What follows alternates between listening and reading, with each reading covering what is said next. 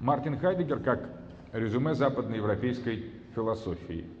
Мартин Хайдегер является абсолютно э, фундаментальным автором для нашего дела. Он абсолютно неизбежен для нашего мировоззрения, он необходим для любого человека, который живет в сегодняшнем мире, который живет в сегодняшней России и который, в принципе, вообще говоря, хочет хоть как-то попытаться обосновать факт своего наличия и присутствия, ну, о присутствии, конечно, говорить трудно, потому что присутствие этимологически, как и немецкое анвезен, означает быть присути, присутствие обосновать, наверное, невозможно, но наличие, на лицо, по крайней мере, предъявить себя возможно, и тот, кто хоть как-то задумывается о своем наличии, вот тот мимо Хайдегера пройти не может.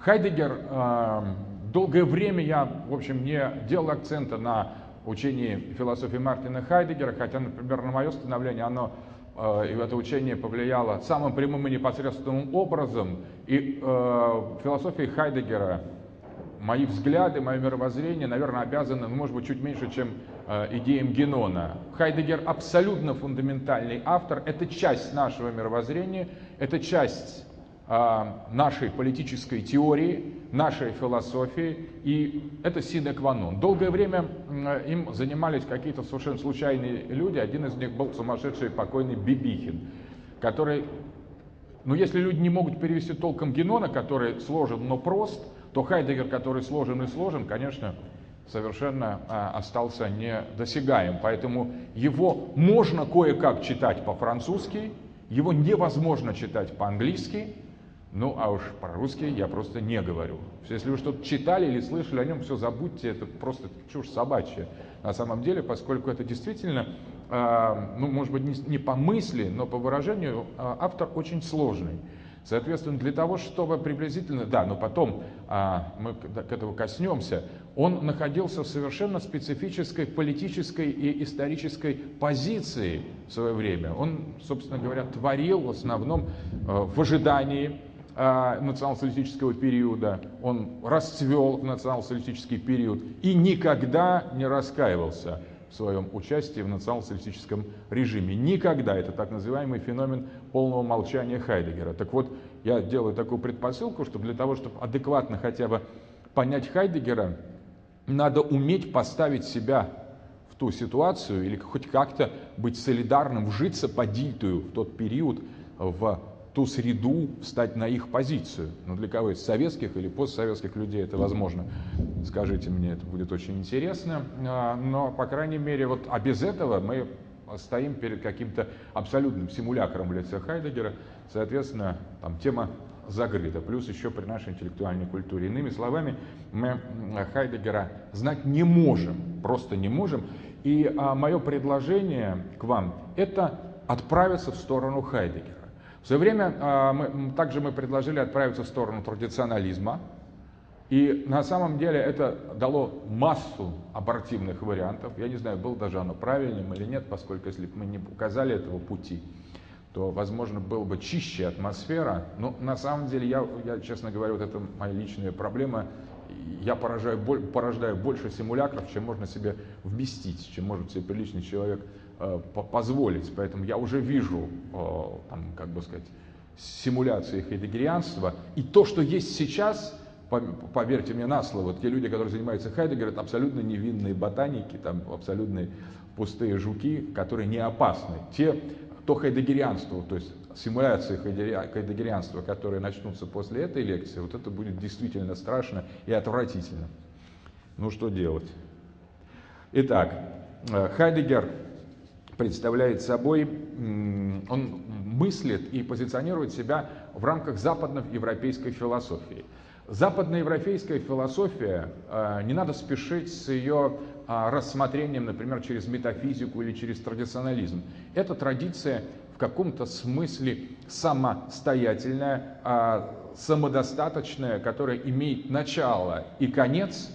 И Хайдегер а, старался всю свою жизнь держаться в рамках этого предмета. На самом деле с немецкой педантичностью он следовал от того, что конвенционально считается началом западноевропейской философии, то есть от досократиков, и до того, что является конвенционально, ну, может быть, чуть менее конвенционально ее концом, то есть до Ницше.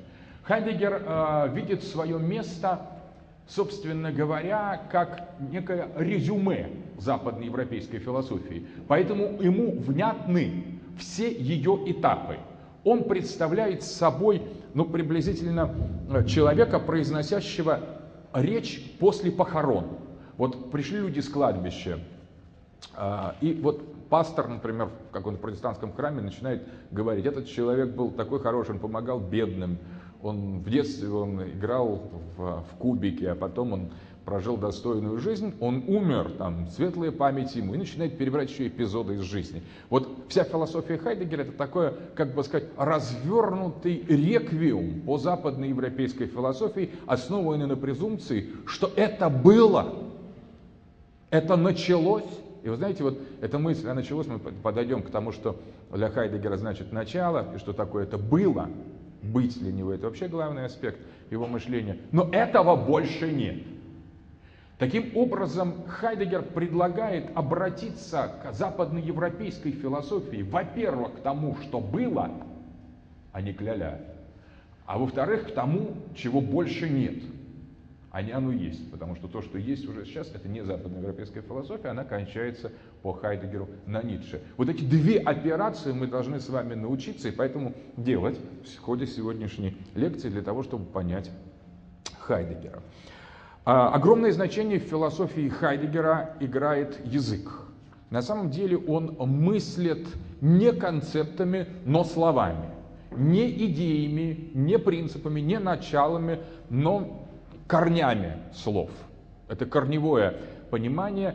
И в этом отношении, несмотря на то, что сам он считает, как и все европейцы, будучи, которые все из них являются расистами, что он говорит о, о европейской культуре, как о индоевропейской культуре, как о всемирной культуре. Это, кстати, у Гуссерля, его ученика, вот, ну, это у любого европейца есть, ну, прям, прям текстом у Гуссерля есть эта фраза, то есть европейская или даже западноевропейская, альс универсале, то есть, как бы сказать, Альфгешихлих, всемирно-историческое. Так мыслит любой европейец. Хайдегер мыслил так, но он пытался конкретизировать этот вот расизм. Ну, в принципе, будучи национал-социалистом, ему можно простить. Почему другие либералы мыслят так же, вот этого мы не замечаем. Ну, так вот, так мыслит и мыслит. Это, в принципе, вполне по-расистски в данном случае без всякого уничижительного момента, но когда либералы, общечеловеки начинают мыслить точно так же, мыслить европейское как универсальное, конечно, возникают определенные вопросы в непоследовательности их позиции. Так вот, Хайдегер, ну если все-таки уточнить его а, этимологическую, филологическую ориентацию его мысли, мы должны сказать более строго, что мыслит он а, в, зап в, запад в западном контуре а, индоевропейской культура. Конечно, для самого Хайдегера существует только индоевропейская, он приравнивает это к мировому. Все не индоевропейское для него просто кажется такой нелепостью, он не знает существования этого. С другой стороны, в самом индоевропейском он, конечно, ответственен за очень специфический контур, который идет от древних греков через римлян, через, э, ну, через романо-германский мир Германии. На самом деле а, Хайдегер считал, что ответственный за мир, в его понимании, миром он называет совокупность сущего в целом, является немцы. Поэтому, соответственно, вот от древних греков у него идет совершенно такая прямая линия к германской, немецкой классической философии, к Ницше и к нему самому. Параллельно хочу сразу заметить, что, конечно, это совершенно не покрывает, например, развитие той индоевропейской а, линии, которая проявилась в санскрите и в индуизме, или, например, в иранской традиции, а, или в славянской традиции. Могу сказать, что роль аналогичную Хайдегеру в такой рекапитуляции, то есть в резюмировании вот этой западноевропейской традиции, индоевропейской э, общей общего наследия, в таком же фундаментальное значение для Ирана, на мой взгляд, играет Анри Карбен, поскольку он является таким резюматором, скажем, иранского иранского духа, рес ираника, как он сам написал. И что меня поразило, когда выступал в Сорбоне, ко мне подошел пожилой профессор, говорит, вы знаете, я э, слушал лекции Карбена, мало кто знает, что он перевел Зайн Сайт в свое время на французский, первый перевод, или переводил, или перевел, я точно не помню, я не, не стал, сталкивался с переводом Карбена Зайн Сайт, хотя существуют очень хорошие французские переводы этого труда, великолепные на самом деле, но Карбена среди них не было. Но вот во всяком случае, вот а, я думаю, что а, Карбен сделал для Рес Ираника в значительной степени то, что а, Хайдегер сделал для Рес эм, Европея в широком смысле. А вот что касается такой рекапитуляции, например, индийского духа, то тут я думаю, что ну, самое полное и ясное введение в этот э, э индийский, индусский дух, индоевропейский, является философия Рене Генона, если рассматривать его именно как человека, тоже европейца, который э, индоевропейскую культуру уже в самом Востоке, в самой Азии э, резюмировал. Остается такой момент, что мы, э, евразийские, евразийцы, то есть славяне, мы тоже, безусловно, являемся ветвью индоевропейского наследия. И, безусловно, у нас тоже есть общие корни с иранцами, ну, с индусами, может быть, совсем сложно их восстановить, она уж с греками э, точно, с, греческой культурой, с греческим языком. Вот такой рекапитуляции этой славянской версии, славянского мышления, включая славянские корни, славянские, эм, скажем, славянские фундаментальные понятия и протопонятия, а пока еще в философском смысле никто не обобщил. Я вот считаю, что это должно быть сделано и должно быть одной, одной из задач нашего семинара. Хотя уже есть хоро, очень хорошая книга, очень много уже такого полевого материала, в частности Колосова, э, блестящая работа о корнях и значении древнерусских слов и их эволюции. Таким образом, но вот для того, чтобы э, сделать эту работу применительно к евразийскому, то есть славянскому ответвлению индоевропейской культуры, а, здесь требуется, конечно, учет Хайдегера и философии, философской методологии Хайдегера, глубокое постижение и применение уже к нашей модели. А, Хайдегер прекрасно осознает а, то, что он делает, что он подводит итог всей западноевропейской Э, философской традиции, и при этом он э, в одном из замечательных книг его, мало, мало такой популярный, который называется Geschichte des Seins, более того, это наброски к лекциям, какие-то фрагменты только превратились в законченные, законченные статьи, он э, в сноске, обычно в сносках пишут умные люди, самое главное, он говорит, что Европа называется Abendland, то есть Европа это вечерняя страна, страна вечера. И дальше он говорит фундаментальную вещь. Западноевропейская философия – это абенлендische, абенлендische философия, то есть это а, вечерняя философия. И начинается она в эпоху досократиков вечером. Это философия, когда э, бытие укладывается спать. И вот задача философии, западноевропейской философии, это упаковать бытие к, к сну. Этим, кстати, очень много определяется. И Хайдегер как раз считал, что а, вот это абенландише, этот вечерний характер западноевропейской мысли, это а, э, не случайность, а некая а, специфическая задача самого глубинного исторического, духовного и онтологического процесса. Поэтому он и мыслит по-вечернему. А как мы увидим дальше, и более чем по вечернему, по ночному. Итак, часть, э, это было введение. Э, первый, э, первый пункт – бытие и сущее. В основе мысли Хайдегера и всей философии Хайдегера, мышления Хайдегера лежит представление о развлечении. И вот это понятие само, когда он привлекает понятие развлечения, дифферанс, да, по дифференс, используя латинский термин, или аустрак, а, используя немецкое слово коренное, различение. Для Хайдегера это становится фундаментальным, фундаментальным философским понятием. Развлечение между чем и чем. Ну, на этом вопросе, как Хайдегер, Хайдегер, конечно, бы там сказал. Если бы между чем и чем, то вопроса такого бы не стояло. Ну хорошо, О, скажем так, развлечение между сущим и бытием. А Сущее и бытие не одно и то же. Но сущее и бытие нам, нами воспринимаются, нами, если вообще нами что-то осмысляется, то осмысляется именно как одно и то же.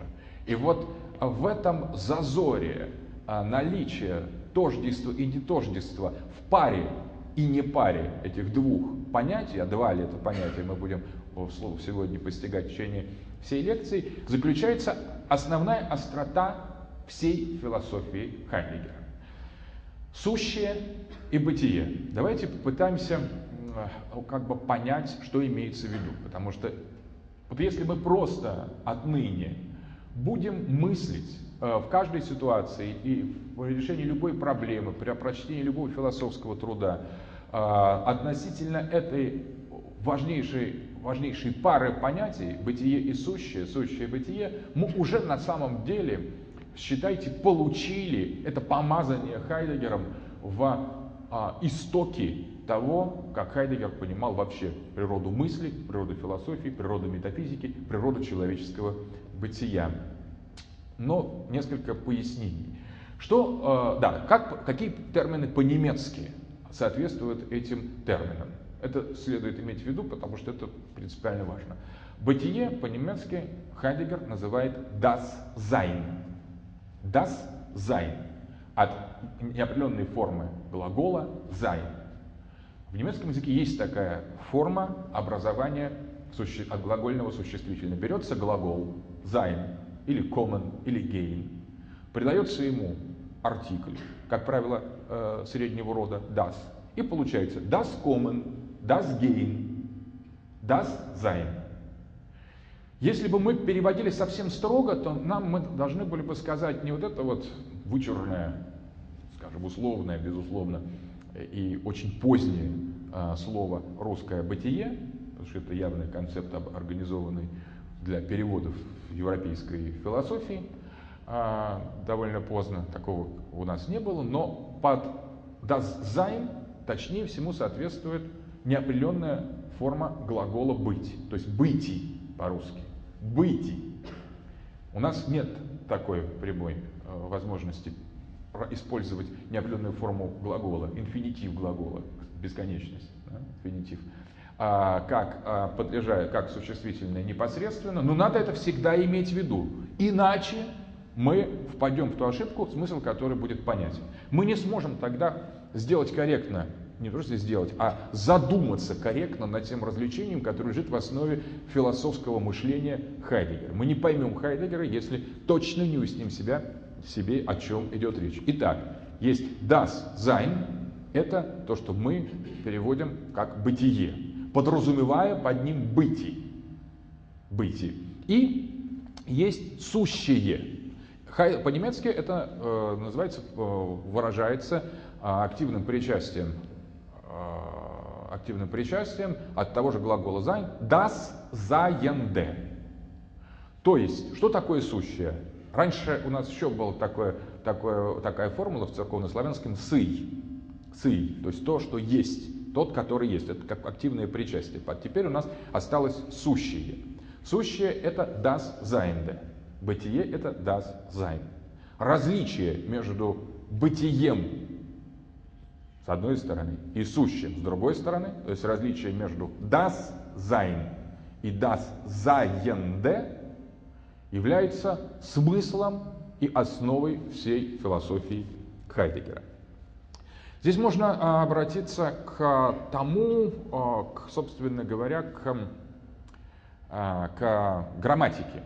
Дело в том, что Хайдегер подчеркивает на самом деле, что спряжение глагола или образование различных форм от глагола, это всегда его, а, его как бы наклонение, его inclinaison, его conjugaison, его сопряжение, то есть не просто сопряжение с чем-то, а его упругое нагибание этого глагола. В чистом виде глагол, в несхватываемом виде глагол «Sein» или глагол «быти», он стоит – и ни к кому не относится, и ничего не обозначает. Вот попробуйте а, мы, понять, что такое, например, делать.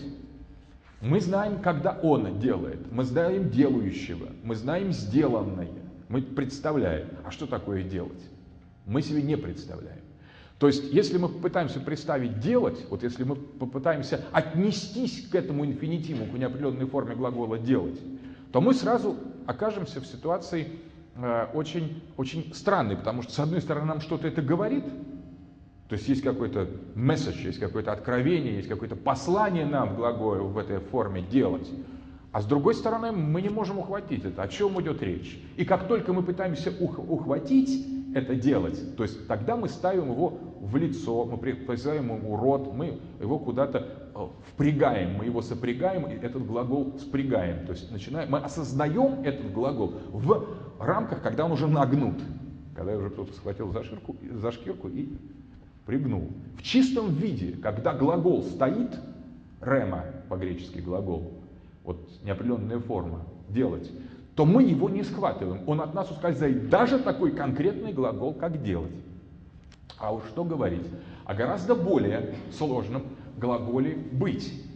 Но по аналогии делать в его неопределенной форме, как глагол в инфинитиве, а не подвергнувшись еще спряжению и выражению применительно к какому-то конкретному лицу или какому-то осуществленному действию или тому, кто его осуществляет, это от нас абсолютно ускользает. И я хочу подчеркнуть, что вот в этом-то может быть лингвистическом аспекте и состоит вся трудность и вся проблематика философии Мартина Хайдегера. Он говорит, что такое заенде? Это то, вот заенде мы прекрасно понимаем, это то, что наличествует, то, что присутствует, то, что а, фактически есть каким-то образом, есть перед нами. Есть это уже третье лицо, это уже вполне конкретная вещь. Находится перед нами, ощущается нами, предстоит нами, помнится нами, мыслится нами. Все это даст заинде. Вот вся совокупность вещей, каждая из вещей, включая нас самих, вполне и без проблем могут присвоить себе статус сущего. В этом нет никаких проблем. То есть с сущим мы можем легко столкнуться. Все, что здесь мы видим, это сущее, и никто в этом не сомневается. Все, что было, или все, что мы мыслим, все, о чем мы помним, это тоже сущее. И, и здесь нет никаких проблем.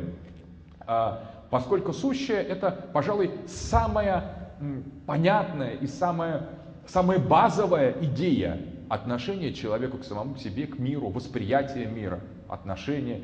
А, сущее это очень просто понять. Это то, что дает себя нам, то, что наличествует, то, что присутствует.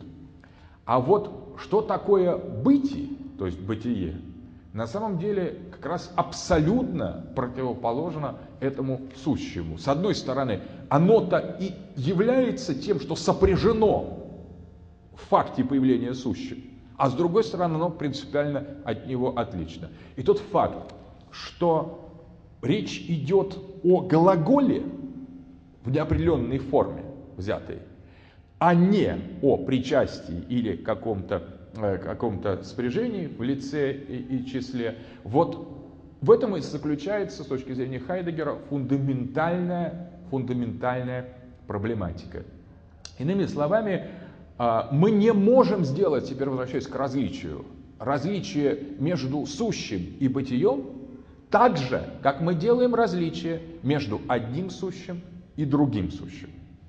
Потому что как только мы рассматриваем бытие бытие, das Sein, приблизительно сопоставимо с тем, что мы воспринимаем как Seiende, мы сразу уходим из этой проблематики. Мы на самом деле просто утверждаем некое иное Seiende, иное сущее, сущее, которое мы называем бытием. И с этим сущим бытием начинаем сравнивать другое сущее какое-то. И это сущее в качестве бытия имеет все основания в умозрительной практике на то, чтобы считаться таковым, для того, чтобы разбираться таковым. Но как только мы это сделали, говорит Хайдегер, все, конец. Мы ушли от остроты и нерва всей философской проблематики.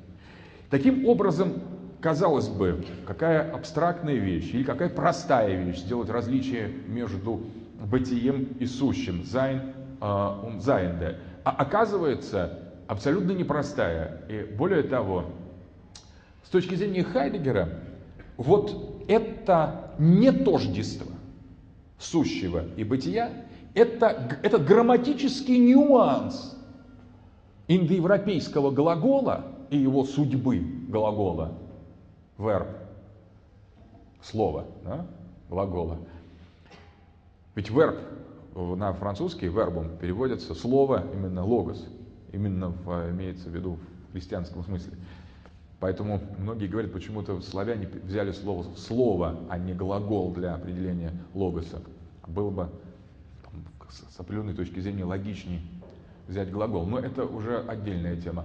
А, так вот, а, в, этом, в этой специфике индоевропейской грамматики и несхватываемости представления о действии, о глаголе в неопределенной форме и заключается ключ ко всей истории философии, как ее понимает Хайдегер. Вот если мы уже сейчас, еще первая часть нашей лекции, которая состоит из восьми частей, не подошла к концу, но мы фундаментально сосредоточили наше внимание на этом различии, мы уже получили колоссальный инструмент для глубиннейшего, фундаментальнейшего анализа развития всего процесса философской мысли, который с точки зрения Хайдегера и заключается том, что это различие как таковое либо не проводится вообще, либо проводится некорректно, начиная с самого практически великого начала. Сейчас мы подойдем к тому, что такое великое начало. А для того, э, ну вот такая вот фраза, которая Хайдегера может быть вот таким уже как бы формализированным ключом. Он пишет, он вообще пишет очень сложно. И вдруг среди очень сложных пассажей проскальзывает такая фраза. Sein ist das Seiende nicht. Бытие не есть сущее. Sein ist das Seiende nicht. Ну, в принципе, если вот только, вот о чем идет речь? О различии, о котором мы говорили, аустрак по-немецки, о различии. А одновременно а, это различие подчеркивает несовпадение das Sein и Sein, сущего. Но с другой стороны, ведь Seiende есть Seiende ist das Seiende только благодаря тому, что она является формой Зайна. То есть без das Sein, без бытия не может быть сущего. Потому что бытие дает, вот, собственно лежит в основе формирования образования этого сущего. Так э, как же схватить нам это различие? С одной стороны, sein ist das Seiende nicht. Бытие не есть сущее. С другой стороны, сущее не есть бытие. С третьей стороны, мы не можем их разделить и различить так, как если бы они были бы Зайнды, как одно мы разделяем сущее от другого. Соответственно, мы должны вот эту фразу «sein ist das Sein nicht» понимать как-то иначе, нежели мы понимаем классические развлечения и разделения. То есть мы должны понять и помыслить развлечение так, как если бы это развлечение одновременно и соединяло бы. Но тут мы становимся перед фундаментальной проблемой. Что это за развлечение, которое соединяет? И что это соединение, что это за соединение, которое разделяет? Ведь соединение и разъединение противоположны. А в операции мысли о развлечении между сущим и бытием мы должны научиться проводить эту операцию каким-то совершенно уникальным, абсолютно фантастическим способом, которому наше мышление категорически просто не, непригодно. Оно все время, и как бы мы ни заходили к вопросу отношений бытия и сущего, все время мы скатываемся куда-то не туда. Все время мы пытаемся э, воспринять э, das Sein, бытие, в данном случае как das Seinde. И тем самым, даже в этом различии, если мы будем понимать, э, sein ist, das Seinde nicht, здесь три э, формы от э, быть. Бытие не есть сущее. Есть бытие и сущее – это три формы, три формы той бытийной, от той проблематики, о которой мы говорим. Видите, как они связаны между собой уже сложнейшим образом. Теперь а, еще можно добавить несколько слов о греческом, греческих корнях, потому что Хайдегер э, очень на, настаивает на э, этой традиции, преемственности, чтобы мы очень правильно все понимали. Он говорит, что точное соответствие «das Sein» в греческом – это неопределенный инфинитив э, глагола «быть», по-гречески «εἶναι». «Εἶναι». Вот «εἶναι» по-гречески – это «быть», «бытие». А «ὄν» – это «сущее». Собственно говоря, таким образом, эту проблематику о различении между бытия и сущего, das Sein и das Seiende, мы можем перенести, транспонировать, переложить в греческую, в древнегреческую э, культуру, древнегреческую философию и сказать о различии или системе отношений между εἶναι и он. Он – сущее, эйнай – быть. Ну вот теперь у нас, собственно говоря, все в порядке.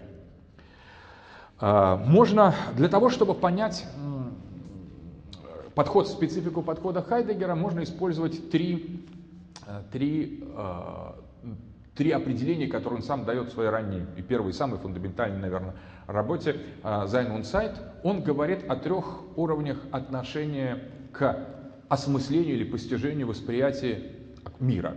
Первое он называет антическим, а, от «он» сущее, а он-то это а, падеж, родительный падеж, он-то, от которого обычно образуются сложные слова в греческом. Антическое отношение к миру – это восприятие как заинде, сущее, какое-то конкретное сущее, относящееся к другим сущим. То есть это очень принципиальный вопрос. Антический подход к миру, антическая философия – это рассмотрение сущего конкретного сущего, как оно соотносится с другим конкретным сущим. Такой антический подход свойственен, например, современной позитив, позитивистской науке, и вообще науке как таковой, в строгой науке. А, а наука антична.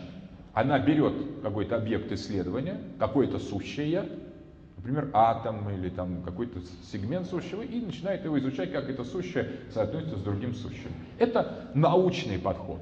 Вот для научного подхода свойственна антическая, э, антическая модель отношений. Существует второй подход, который называется онтологическим подходом. Онтологический подход, опять от того же онтос, онта, падеж от он, а, онтологический э, подход означает попытку осмыслить сущее в целом. То есть э, уже здесь мы видим а, стремление понять, что же абстрактное философское стремление понять, что же у, разных сущих, с которыми мы имеем дело, есть общего. Ну и, собственно говоря, некое подозрение, что э, этим общим является то, что все это есть, что это сущее. Вот анализ любой вещи, любого явления, любого сущего или какого-то рядов сущего через то, что есть у этих рядов общее с другими сущими, то есть через их, то есть то, что можно назвать Seiendheit, такое новообразование от Хайдегера, у Хайдегера. Seiendheit это а, как бы то, что присуще всем, всему сущему. Seiendheit. Такое вот русское слово «сущность» совсем другое. Ну, может быть, даже «сущность», потому что по-гречески Хайдегер «Seiendheit» переводит как «οὐσία». Греческий термин как раз э, пассивное причастие от глагола тоже «εἶναι», все того же. То есть сущность, можно сказать так. А, хотя Хайдгер разделяет Wesen, который строго переводится как сущность, и Seiendheit. Вот Seiendheit это его, его новообразование, э, э, его синкратика такая искусственная, которая, тем не менее, должна подчеркнуть этот фундаментальное, присущее всему сущему качество сущее. Вот там, где есть отсылка к сущему, как общему знаменателю всех различных сущих, существует онтологический подход. Сущее, которое присущее всему сущему, Хайдегер иногда тоже определяет понятием бытия. Очень интересно, потому что, в принципе, пожалуй, вот осмысление того, что является общим для всех разных сущих, по сути дела, действительно является почти попаданием в этот искомый для нас das Sein. Потому что действительно, что есть общего у того, что есть? То, что это есть. Но то, что это есть, это уже практически где-то в особом образе, в особой фигуре речи можно сказать, что все они обладают бытием. Но это бытие, как Seiendheit, то есть как сущее, то есть то, что, то, что присущее всему сущему, Хайдегер определяет как Sein, который он пишет иногда для разделения через латинскую «и». Обычно, как и Sein надо писать. А вот при этом дальше начинается еще одна очень важная важная категория. Это Хайдегер определил как совершенно специфический для его философии подход, который называется фундаменталь-онтологическим. Фундаменталь онтологише Бецук или фундаменталь онтологише э, Бегриф концепция. Вот что такое фундаменталь онтологише? Фундаменталь онтологише это как раз и есть мысль или анализ, или подход, или рассмотрение, которое все свое фундаментальное внимание концентрирует на этом бездонном различии между Seiende и Sein, между э, εἶναι и ὄν, между бытием и сущим. И для того, чтобы подчеркнуть это значение бытия в данном случае, отличное от любого Seiende, и более того, еще, еще глубже, еще тоньше, отличное от des Seinde im Ganze, то есть то, что присуще всему сущему, взятому в целом, что тоже иногда выдает себя как Sein, на самом деле, чтобы подчеркнуть это понимание Sein, как бы со стороны сущего и со стороны анализа сущего в его общем, что является соответ... смыслом антологии, отделить его от понимания того понимания das Sein, бытия, которое фундаментально не соответствует ничему из сущему, не является сущим, и вообще с ним э, как бы не, не, не сопряжено напрямую, для того, чтобы подчеркнуть, что Sein ist das Seiende nicht, Хайдегер использует специфический, э, специфический знак. Он пишет слово Sein через y. Sein, то есть sein, как немецкое E, Y, N. Вместо обычного нормального написания S, E, I, N. Вот меняется И на Y. Но меня, вот в этой смене, искусственной, знаковой, конечно, совершенно такой э, технологический или металингвистический на уровне метаязыка, э, замене для Хайдегера заключается различие между онтологическим подходом и фундаменталь-онтологическим подходом. На самом деле а, философия Хайдегера есть фундаментальная онтология.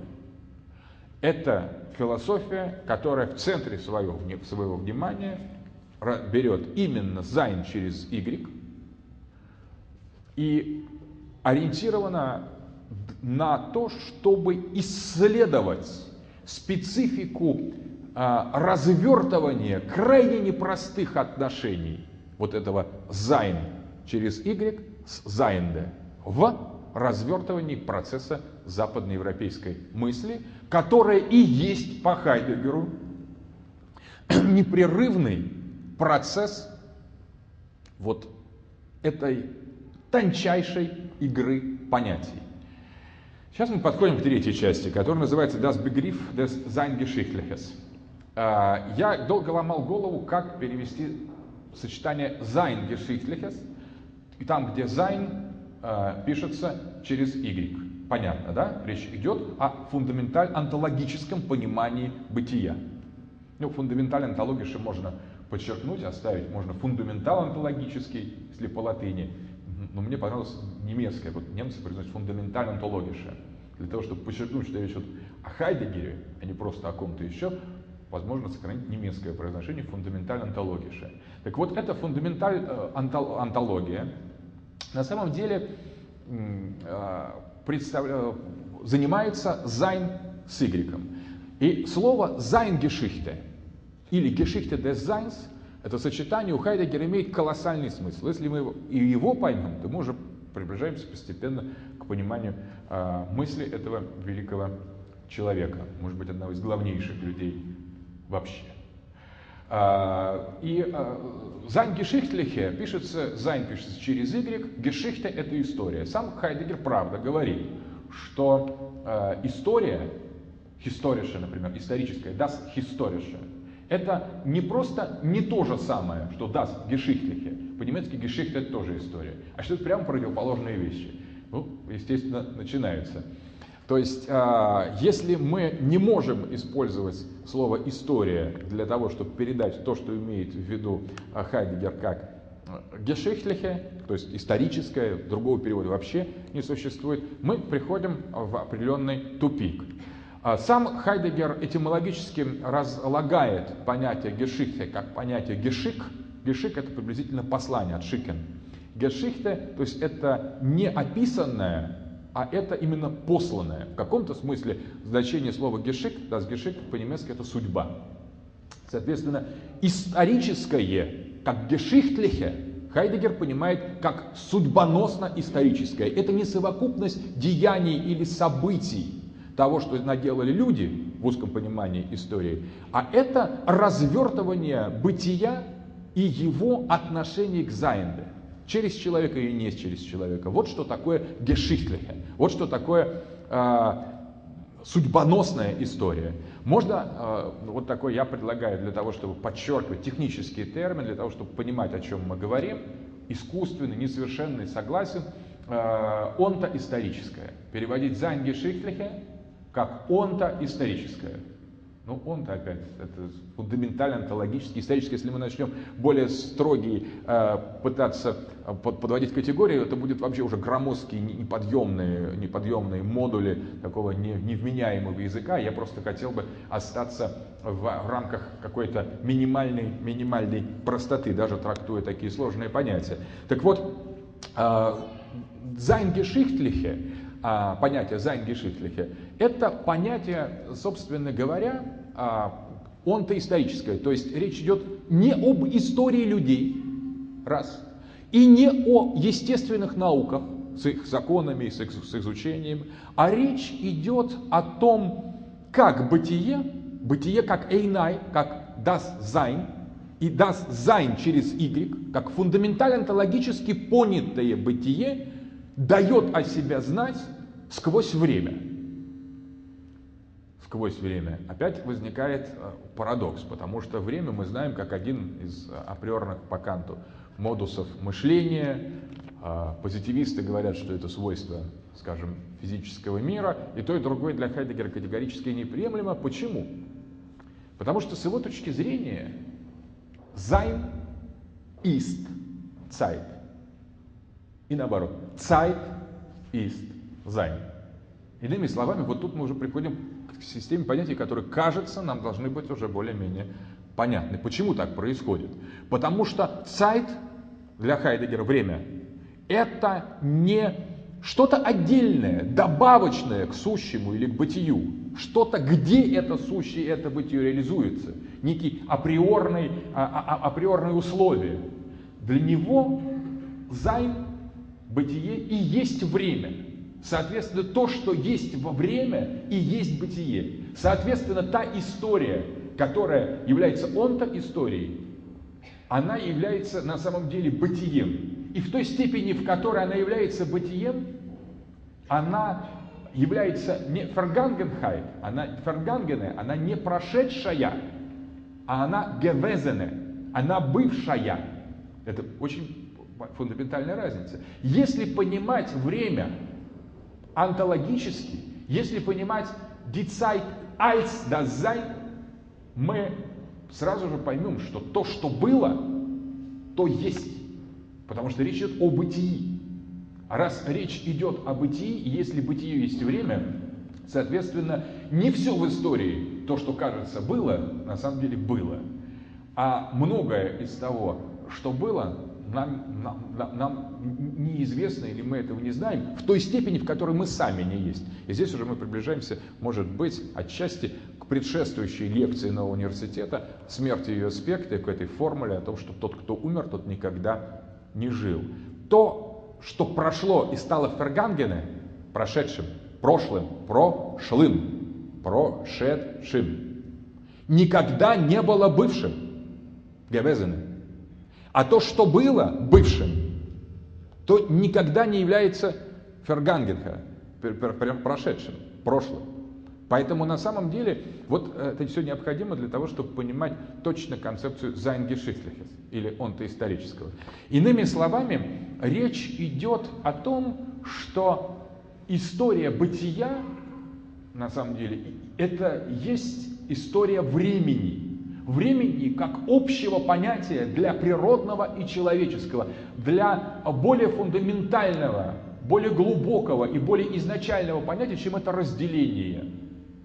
Разделение между, например, естественным и искусственным, которое, безусловно, является разделением в рамках das Seinde, в рамках сущего, а не в рамках бытия или не в рамках разделения сущего и с бытием. Это очень принципиальный вопрос. Итак, у нас возникает концепция Зайнгешихтлиха.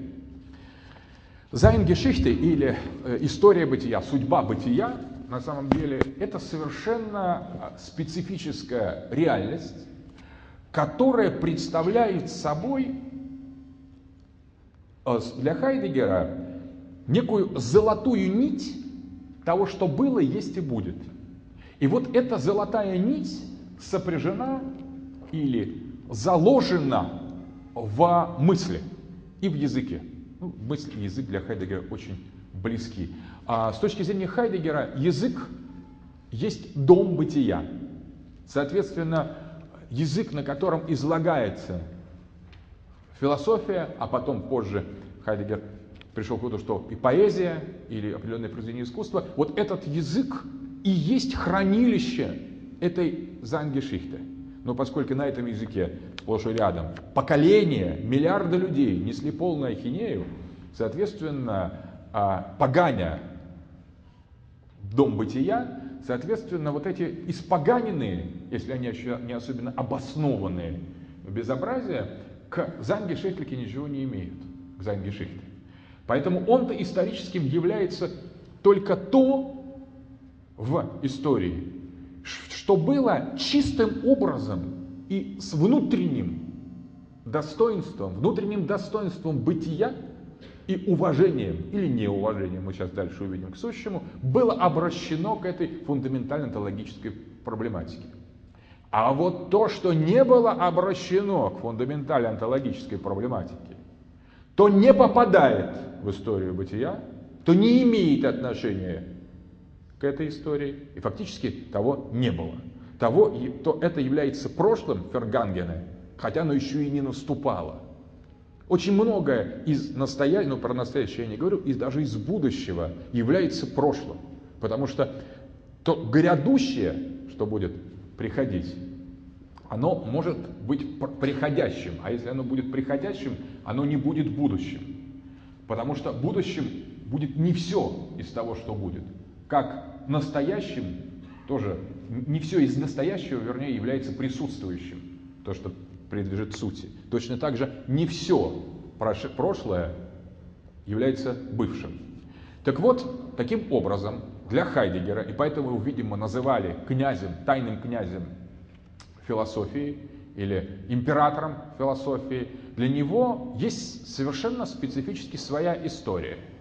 Немыслящий о самых высоких фундаментально-онтологических реалиях человек для Хайдегера, по сути дела, был гнидой.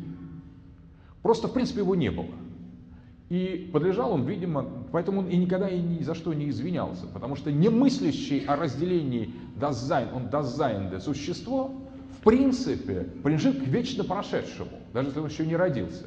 А если он не собирается думать, если не заложено в его душе вот это стремление, а, которое составляет суть, просто бытийство, то есть наличие, существование даже, если угодно. Русское слово существование, конечно, блистательное. Хайдегер а, просто в, перепрыгнул самого себя, пытаясь изложить, найти в немецком, скомпоновать такой же термин, который бы означал то, что у нас такой прекрасный, хотя тоже новодельный, но зато емкий глагол «существовать». Значит, он э, взял прошедшее время gewesen, wesen, сущность, и поставил, стал, стал его использовать как глагол в настоящем времени. Es west. Да?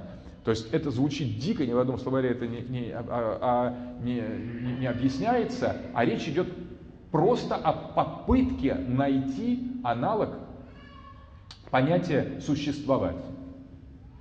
Так вот, только философ существует, только мыслитель или поэт существует. Не философ и не поэт не существует. У них нет места в Занге либо оно очень скромно. Они выполняют функцию, скажем там, обслуживающих философов и поэтов на самом деле, и все равно не остаются в этой истории, даже если они хорошо поработают. В этом как раз специфика достоинства, которое а, лежит в сфере фундаментально-онтологического. Итак, часть четвертая. Западноевропейская философия как онтоисторический процесс. Здесь начинается самое интересное, самое важное – Определив э, смысл фундаментальной антологии, зафиксировав представление о том, что такое Geschichte des Seins, то есть Sein Geschichtliche, процесс Sein Geschichtliche, он-то исторический процесс, давайте теперь посмотрим, как Хайдегер его мыслил. И вот тут возникает, опять мы возвращаемся к нашей Абенландische Geschichte, к истории вечера, к истории вечерних стран, страны вечера. А, и тут Хайдегер делает некий фундаментальный, фундаментальный тезис. Он говорит, что история западноевропейской философии с точки зрения Зангешихта, то есть сонта исторической, в исторической перспективе, есть процесс поступательного забвения о бытии и движения от онтологического, фундаментально-онтологического отношения к миру к чистому нигилизму.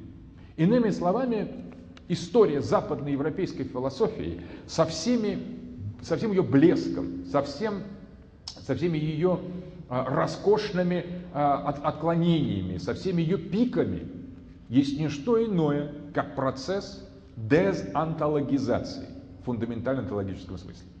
То есть это история опускания солнца, это история катастрофы, это история, если угодно, блужданий или заблуждения. Не случайно Хайдгер называет одну из своих книг «Хольцвеге», замечательное немецкое слово, тропинки, как по-французски перевели, лишменка нульпар, дорожки, которые никуда не ведут, которые появляются в лесу, как пишет Хайдгер в предисловии, теряются среди, среди деревьев, не приводя никуда. И вот в этом такой случайный лабиринт этих троп, ведущих никуда по лесу, собственно говоря, это, это блуждание, причем блуждание не только в негативном смысле, но и в таком, в, скажем, в романтическом смысле.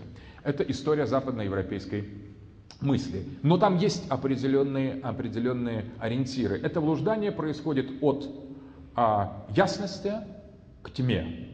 Собственно говоря, поэтому мы имеем дело с вечером.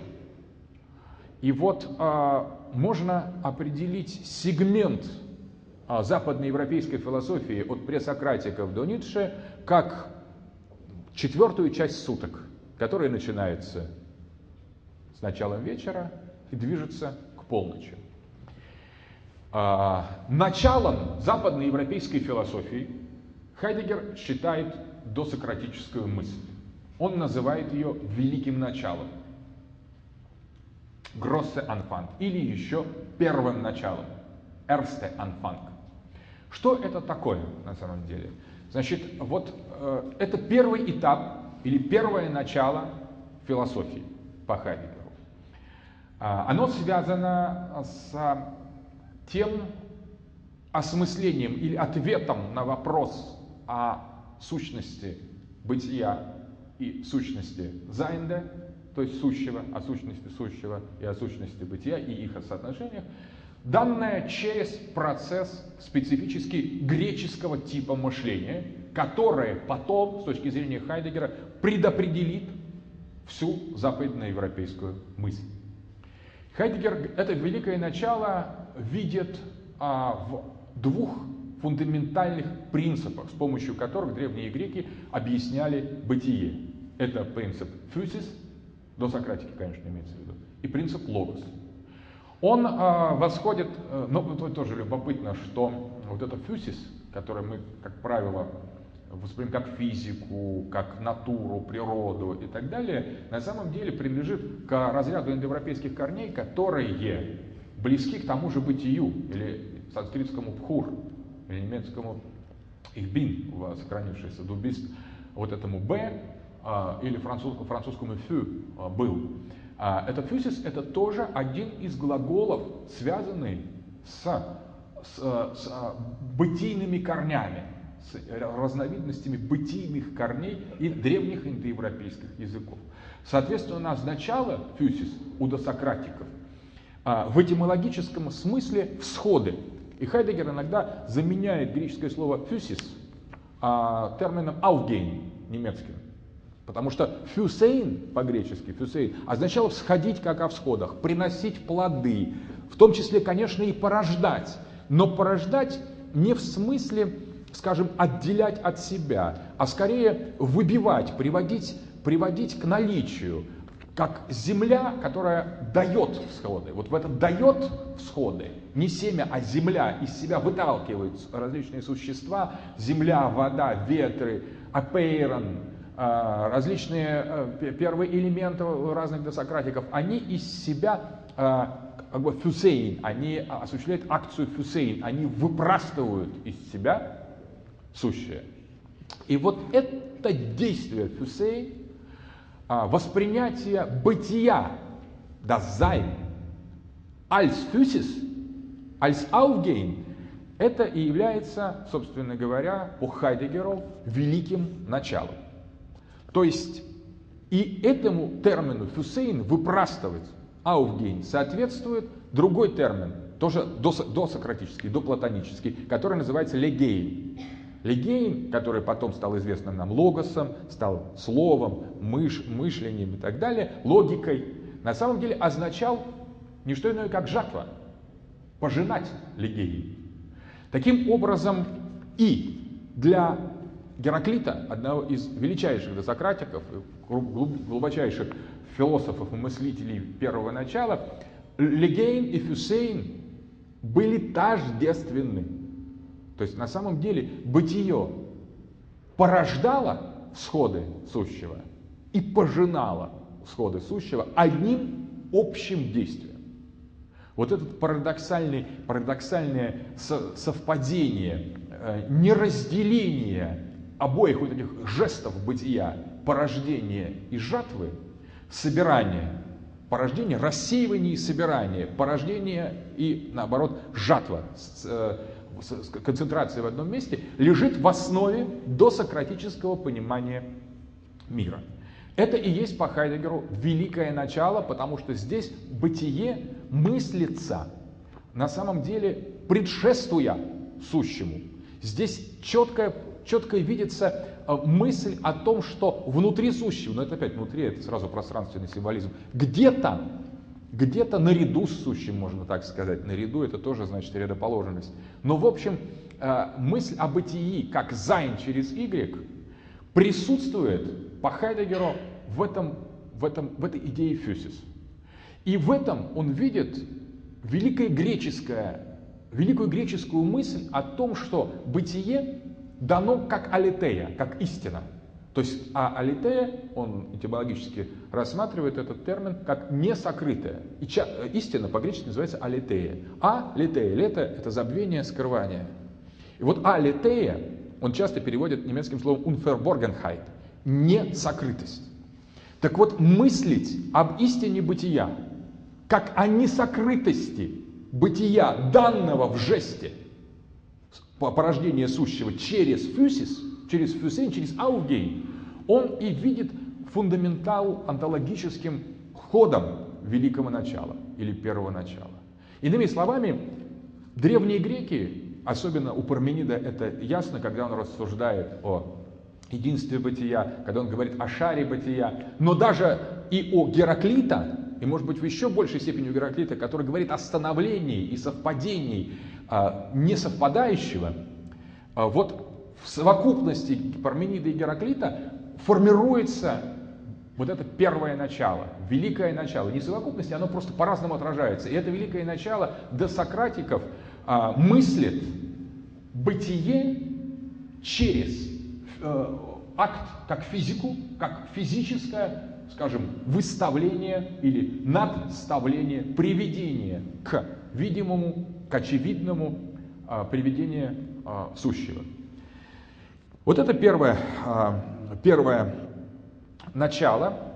И здесь можно сказать, Хайдегер говорит о том, что мы еще имеем полноценную, фундаменталь онтологическую картину. Вот это и есть мыслить.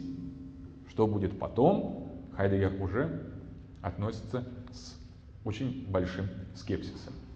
Но, да, что там дальше начинается? А дальше начинается конец в рамках великого начала.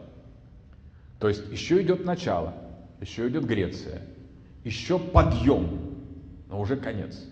Конец близок. Таким образом, это как змей в раю, который встречается уже на первых этапах творения, и лишь в конце времен он распростер... будет распростерта власть его над миром, над космосом, но он появляется уже в первых рассказах, как начало конца истории обвитый вокруг дерева, соблазняя Еву.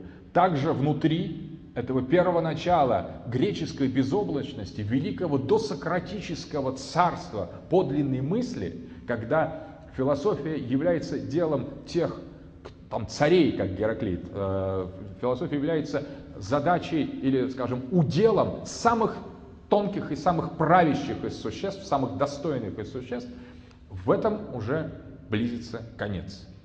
И конец по Хайдегеру, первый конец, это конец внутри начала, это греческий конец, это великий конец. И Хайдегер никогда не относится к нему высокомерно. Он говорит, о великий конец Греции, потому что он чтит этот великий конец.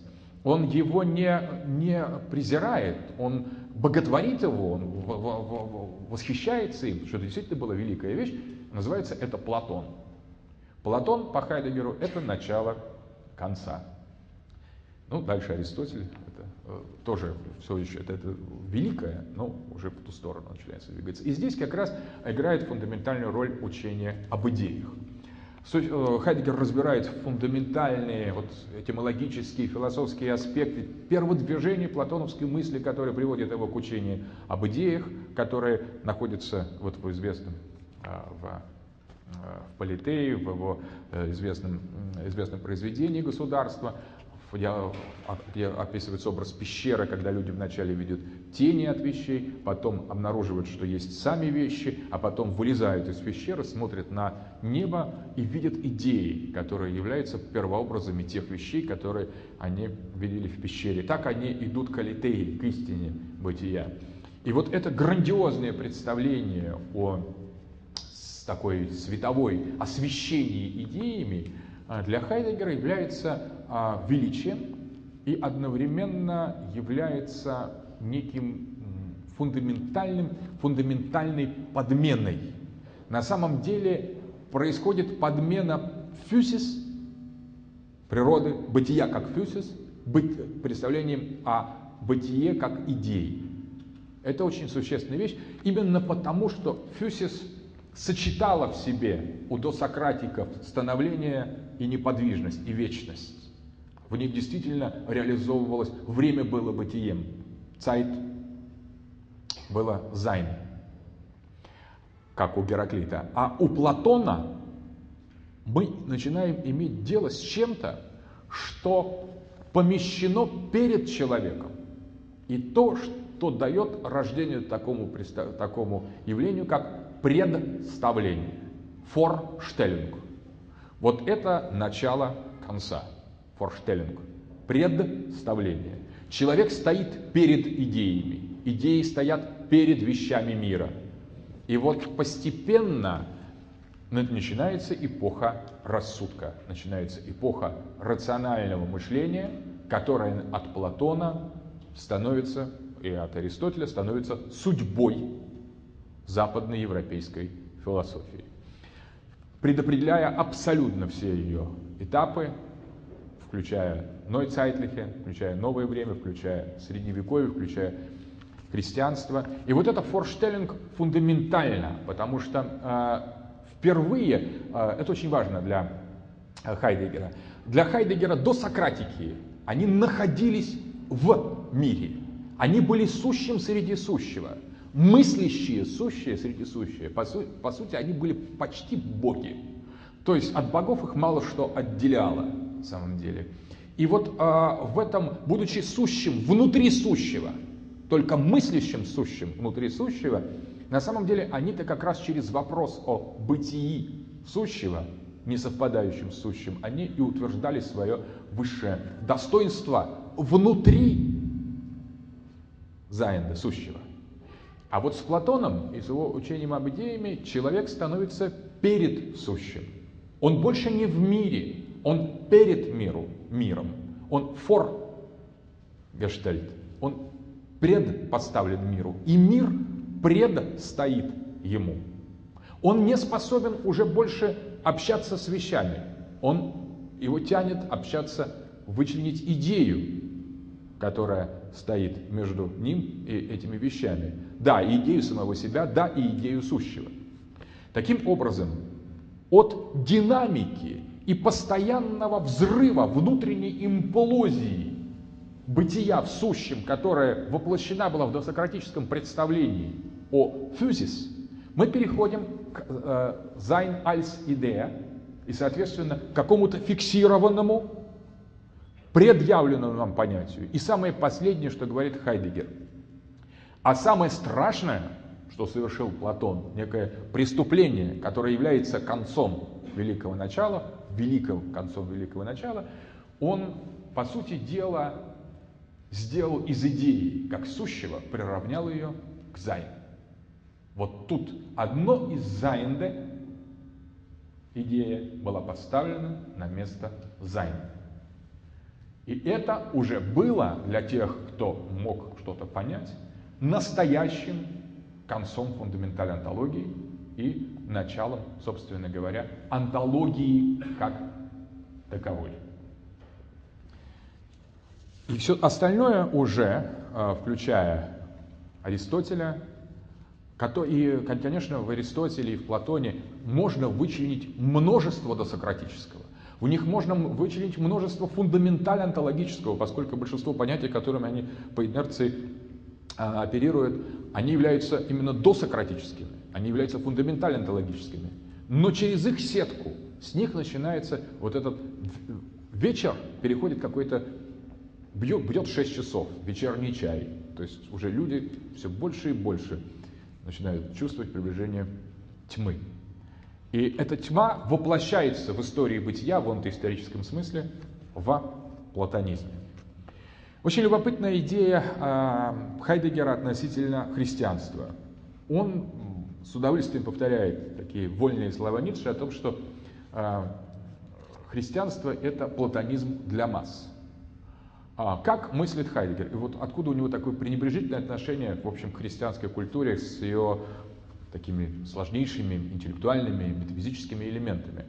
Она основывается у него, опять же, на э, предельно философском понимании и отношении, лингвистически философском понимании отношений того, что он имеет с той теологией, с теми суммами текстов, которые он рассматривает. И он видит в Библии, ну, во-первых, он видит в Библии семитское влияние. А для Хайдегера то, что является индоевропейским, я говорил, вообще не является. То есть ничем. Семитское влияние для Хайдегера это полная дискредитация. Конечно, он понимает, что а, мышление христианское не является семитским, оно является индоевропейским, греческим. Оно, нас, оно является платоновско-аристотелевским, конечно, это никто и не сомневается в этом. Но вот этот, как бы сказать, семитский, семитское происхождение самой модели, конечно, для него это дискредитирующий элемент. Второй э, э, э элемент. Хайдегер буквально понимает фразу, сказанную в, в, неопалимой купине Яхве Моисею. «А, Эхе ашер эхе, аз есть сый, я есть сущий. Он говорит, сущий? Хорошо. Вы высший сущий, окей, но, но сущий. А, соответственно, я понимаю, что это несколько, наверное, легковесно звучит для нас, э, людей, фундаментально понимающих значение традиции и геноновской интерпретации. Конечно, тут бы Генон как бы протер пенсне сказал, позвольте, значит, позвольте немножко усложнить тему. Но мы это как раз давайте сознательно отпустим. Э, прежде чем начать сопоставлять великие конструкции, давайте поймем каждую из них, как она есть. И не будем спешить говорить, стоп, я не согласен, там, позвольте, у меня есть свое особое мнение. Наверное, есть особое мнение по этому поводу, я просто хочу воспроизвести как можно более точно логику Хайдегера.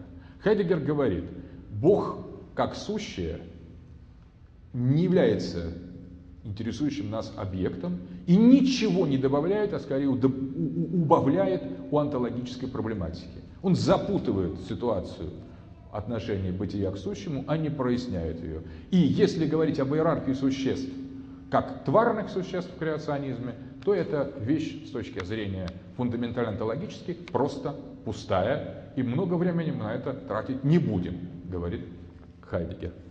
А вот когда появляется Декарт, вот тут Хайдегер подпрыгивает. Он говорит, ага, смотрите, там Аквинский, патристика, особенно католическая патристика, теология, все, э, слышали, это понятно, это там, у, у, убогая пересказ Платона, неинтересно. Интересно Декарт.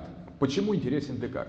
Потому что у Декарта а, проявляется то, в полной мере, с предельной ясностью, что, собственно говоря, является, являлось у Платона великим началом, великим концом великого начала. То есть форштеллинг, представление.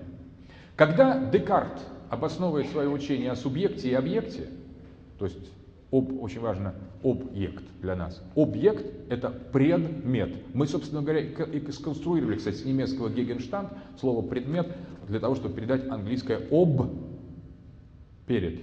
Ектум – брошенное. Проектум вперед брошенное, объектум перед нами. Метнули. Вот э, значение слова предмет это перед метнуть. Перед нами метнули. Что перед нами метнули? Это Декарт метнул, не просто откуда взялся предмет, думать, что он так возник. Декарт его метнул. Все, что мы называем предметом, метнул Декарт. А, так вот, а, здесь возникает а, первое онтологическое определение бытия через мышление, когито эрго сум а, Декарта. То есть, что значит а, бытие? Бытие есть продукт субъект, субъектного, субъектного мышления. То есть оно обосновывается путем рассудочной деятельности. Потирает руки Хайдегер. Ага, мы так и думали, что этим должно кончиться. А все остальное является объектом. И вот тут, несмотря на то, что до Декарта, строго говоря, ни субъекта, ни объекта не было, просто как технических философских терминов, а, и, и понимающий человека отдельно, стоящий со своим рассудком, который выносит суждение о res extensa, то, что лежит перед ним, перед, пред ним метнули, то есть то, что находится в качестве объекта. На самом деле для э, Хайдегера это все уже было заложено в платоническом учении об идеях. И хотя идеи были трансцендентными явлениями, которые не были продуктами человеческого рассудка, никогда не мыслились ни самим Платоном, ни неоплатониками, ни вообще в платонической традиции, никогда не мыслились продуктами человеческого сознания, и никогда мир не рассматривался как искусственно конструируемый, оцениваемый рациональным субъектом предмет, объект находящийся. Тем не менее, истоки всего этого были у Платона. Ну а уж с Декартом все стало на свои места. Не только Зайн куда-то скрылся от сущего, но и сущее постепенно становится представлением о, сущем. И здесь возникает то, э, что э, является а, основой воли, потом у а, Шеллинга, конечно же, у Ницше будет возведено высшую форму человеческой субъектности. А, Хайдегер использует такой очень важный термин – «Forsetzung Durchsetzung». Совершенно непереводимое сочетание, ну, можно условно совершенно назвать, перевести его как преднамеренное самонавязывание или преднамеренное навязывание. На самом деле речь идет о том, что человек, который пошел по пути представления удаляясь от бытия, потерял контакт, живой, прямой контакт с сущим и постепенно оказался в некой пустоте, которая все больше и больше проявляется как ничто. И в диалоге с этой пустотой он стал захламлять эту пустоту своими представлениями.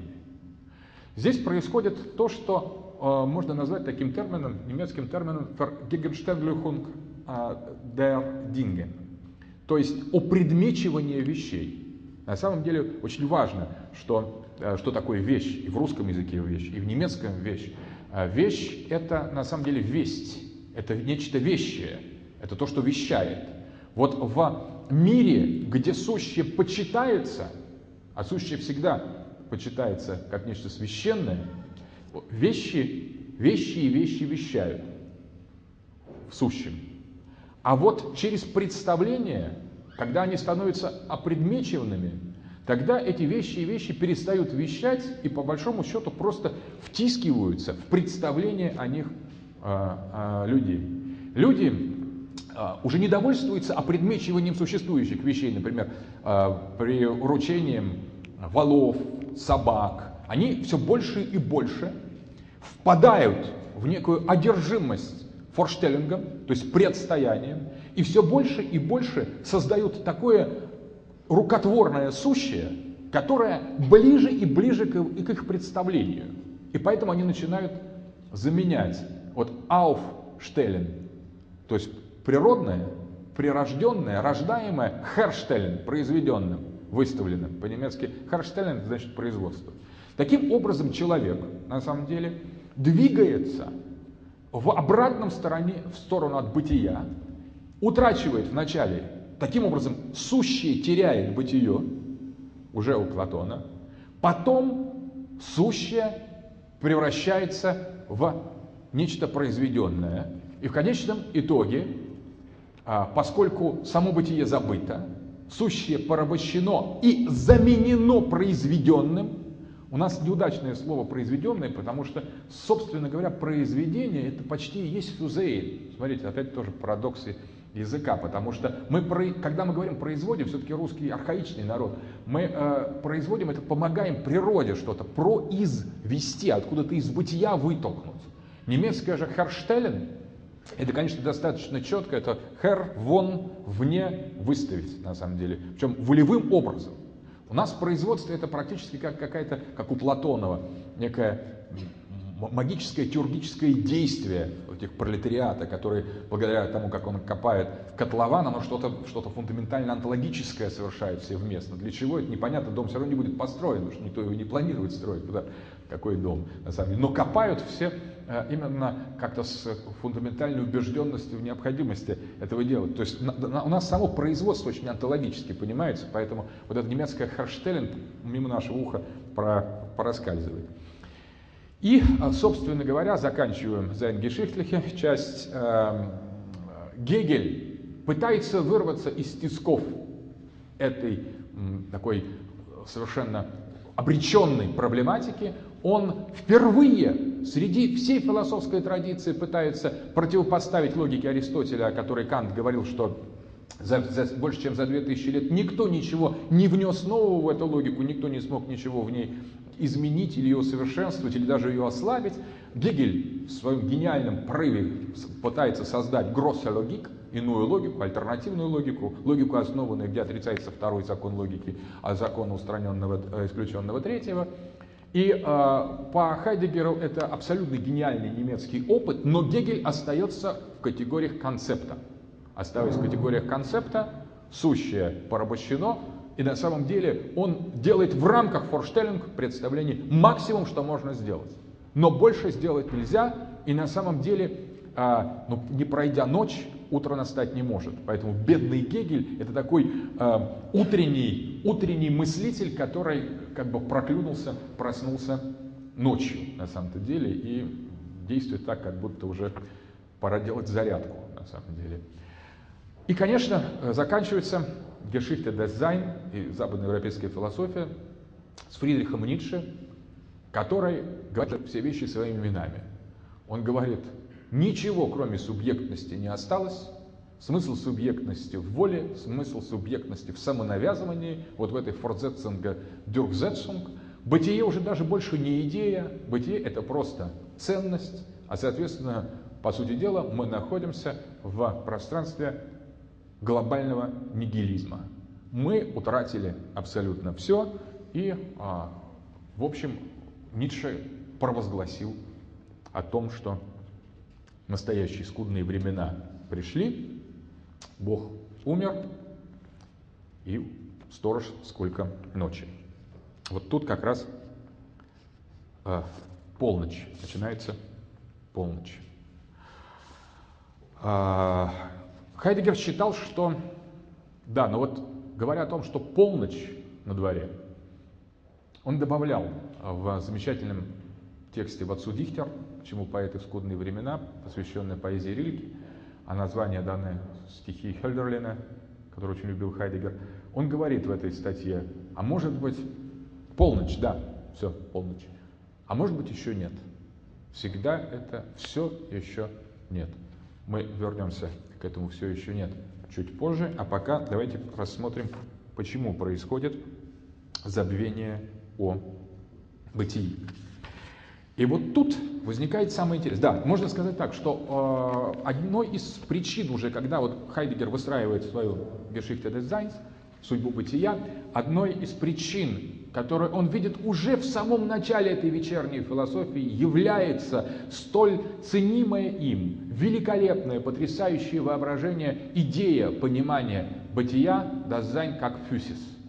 То есть он, э, вечерность есть уже в самом великом начале.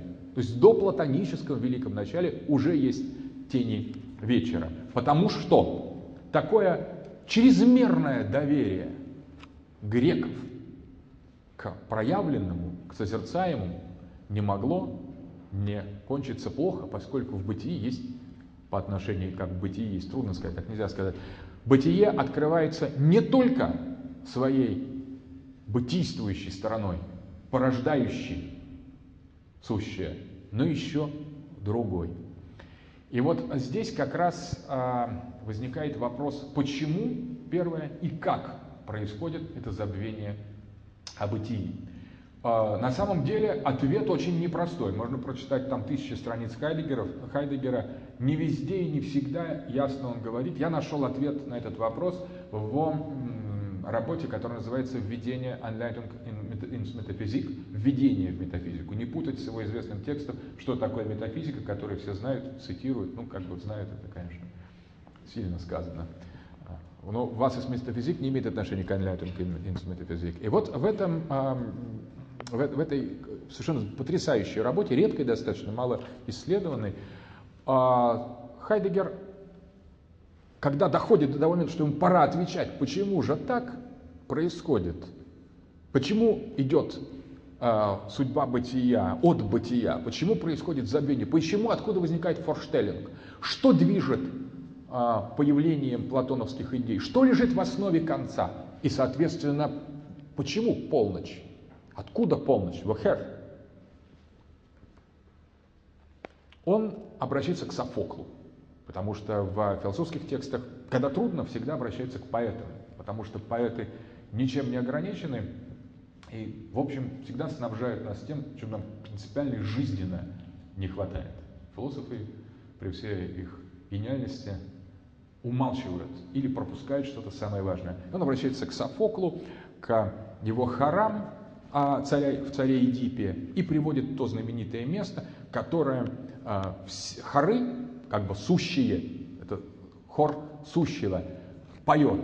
Сколько можно терпеть эту скотину, эту гнусную обезьяну, которая полностью вываливается из нашего тока и хода вещей. Этого человека, который куда ни придет, обязательно заставит быков ходить под ермом. Он выжгет и повалит леса, которые росли там в течение всегда, и насадит там что-то свое, что у него еще расти не будет, а он будет звереть от этого, который будет биться друг с другом, вырывать морковку, подчинять себе других людей, уничтожать.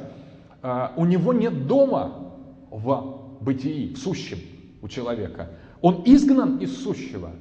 Он а, настолько дикий, настолько а, не, не такой, как сущее, поют хоры сущего, что по большому счету как бы пошел вон он, на самом деле, отсюда. То есть нету в сущем у человека жилища. Вот сущее в хорах Софокла поет о том, что в нем у человека нет места. А где же тогда место человека, спрашивает Хайдегер? Где его дом, если сущий не его дом? Если он там ведет себя как берсеркер, если он все крушит, рушит, он ненормальный, он стоит, становится, это и выталкивает его перед бытием. Это и заставляет его мыслить, думать, творить, жить и умирать. И вот тут, конечно, а, очень важный важный момент, Хайдегер говорит, на самом деле дело в том, что бытие в человеке, айнай, дазайн, находится совершенно иначе, нежели в всех остальных зайндах. На самом деле, что человек и есть, он живет в бытии, что дом его – бытие, а не сущее. Бытие. Sein und nicht Seiende. Что в Seiende среди сущего, он, будучи сущим на самом-то деле, но он не у себя дома. Он, это не его, на самом деле. Его реальный дом, sein Haus, sein Heimat, это бытие. Поэтому он и ведет себя так отвратительно. Гениальное объяснение, на самом деле, фундаментальное объяснение. Да, так вот, а, что э, подходим к части шестой. Как Хайдегер видит свою собственную философию, а он-то что делает?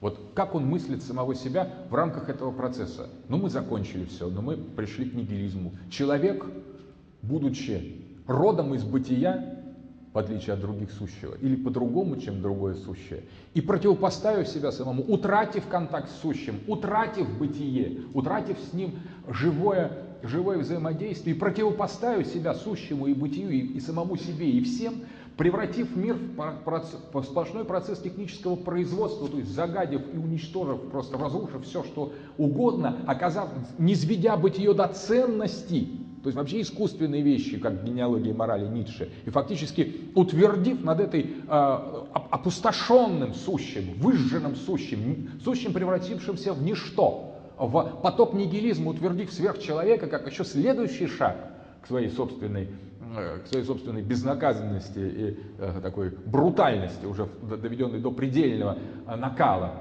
Э, значит, что, все вроде бы, как бы сказать, это и есть э, Конец, что дальше делать? Все, философия закончилась, больше ему сказать нечего.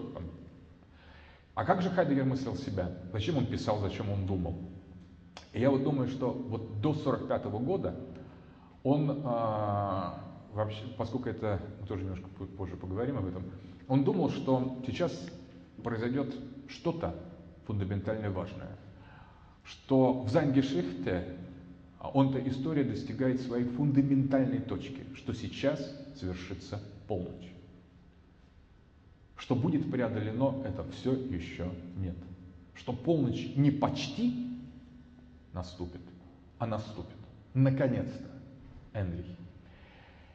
И Хайдегер абсолютно спокойно, ничтоже сумнявшись, говорит, друзья, мы с вами просмотрели от первого великого начала до конца, через конец в великом начале, до уже полного конца в лице философии Фридриха Ницше.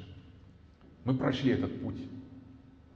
Мы помыслили бытие как фюсис, мы углубились в форштеллинг, мы стали субъектами, мы стали, по сути дела, сверхчеловеками перед лицом этого такого уже отсутствующего, замещенного, вытесненного, сущего, подмененного нашими представлениями о нем полностью, порабощенного. И мы, что же теперь, на самом деле?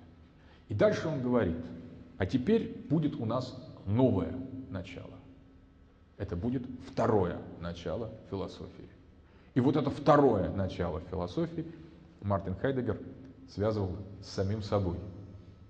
Он говорит, а теперь мы, мы отныне, все мы, представляете, будем мыслить по-другому. Я думаю, никогда Платон не осознавал, что он Платон. Сократ, что он Сократ. Сократ думал, что так, я Сократ. Но он не понял, что он Сократ.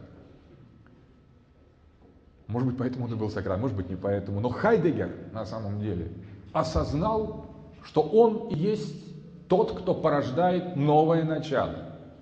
И что теперь он разгадал тайну истории философии, он распознал формулу Зайнгешихте, и теперь все будет иначе. Начинается новое.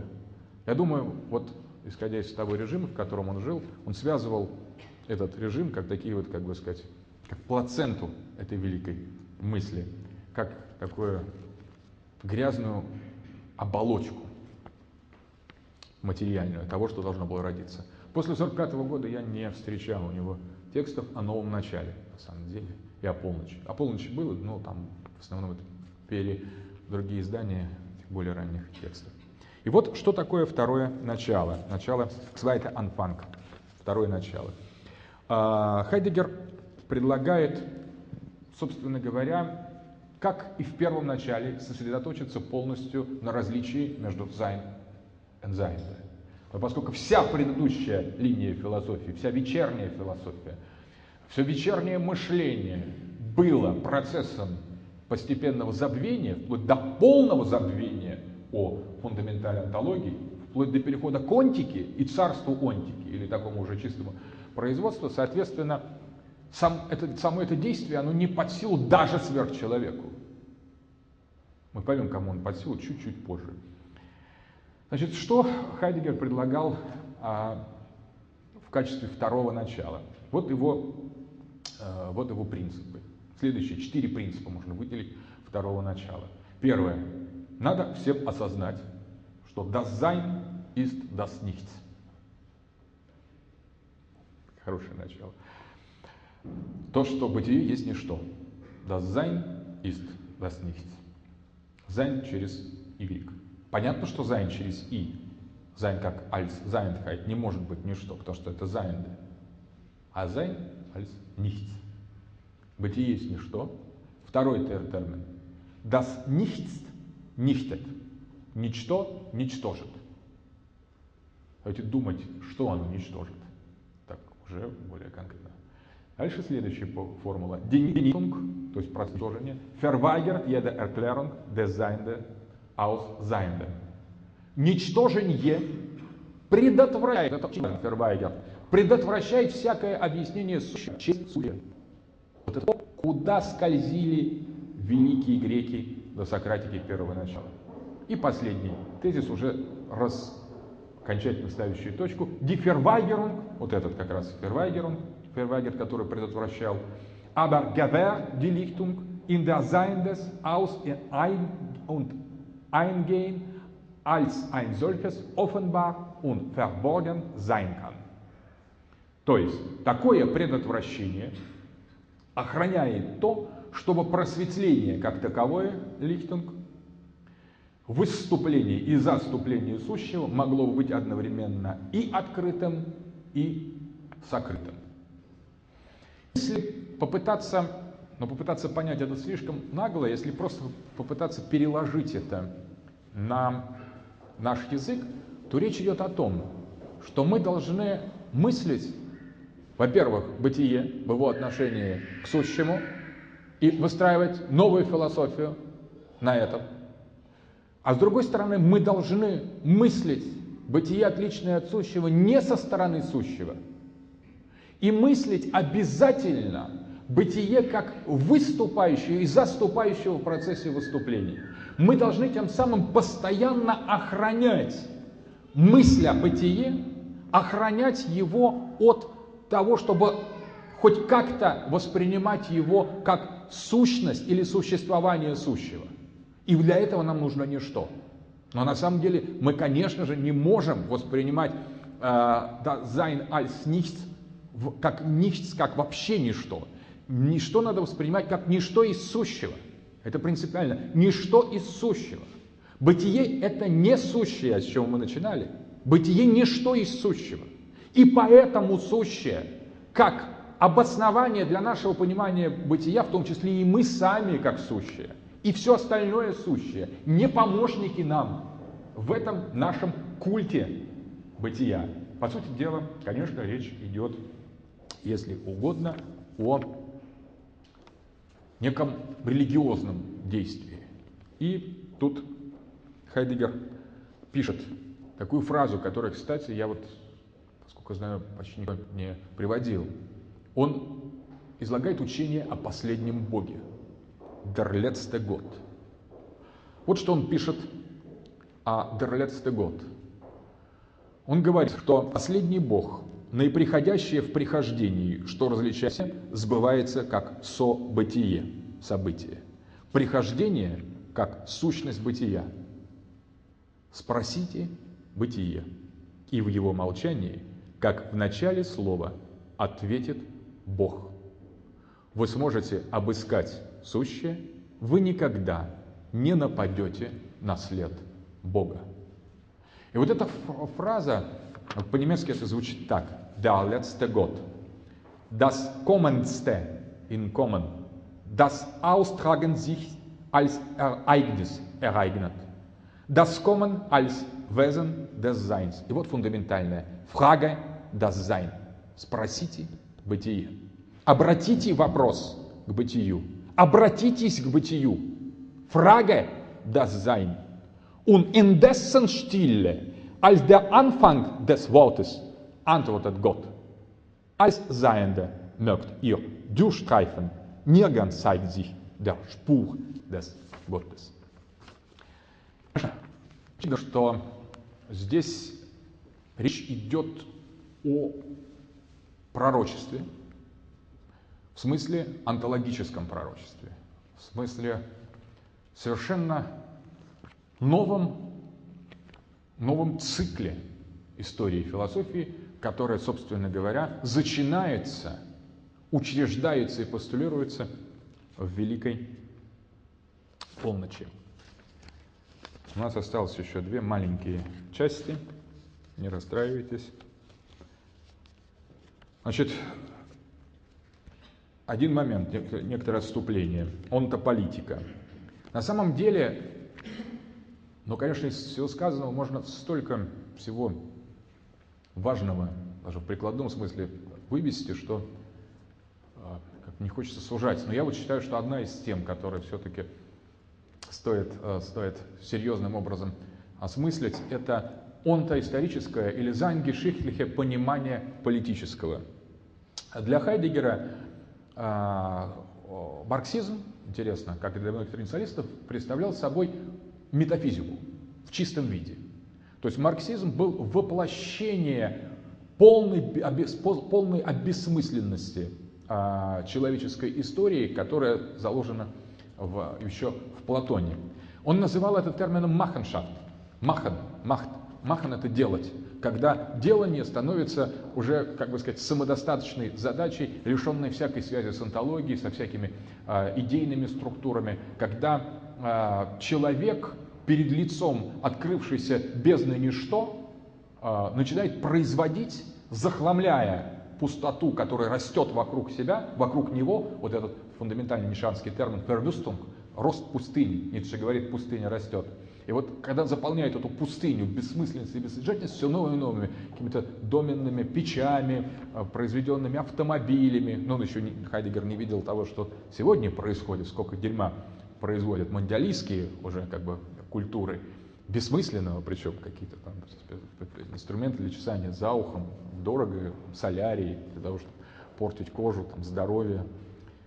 А, но а, вот это бешенство, френезию, а, френезию пролетариата, марксистского пролетариата в России Хайдегер считал таким как бы последним, последним, последним словом именно за seinsgeschichtliche и считал необходимость победы над э, Советским Союзом в войне в Германии неким фундаментально онтологическим действием. При этом он говорил совершенно потрясающую вещь. Говорит, вы хотите победить коммунизм, опираясь на природные ресурсы, на построение машин? Да хрен вы его когда победите.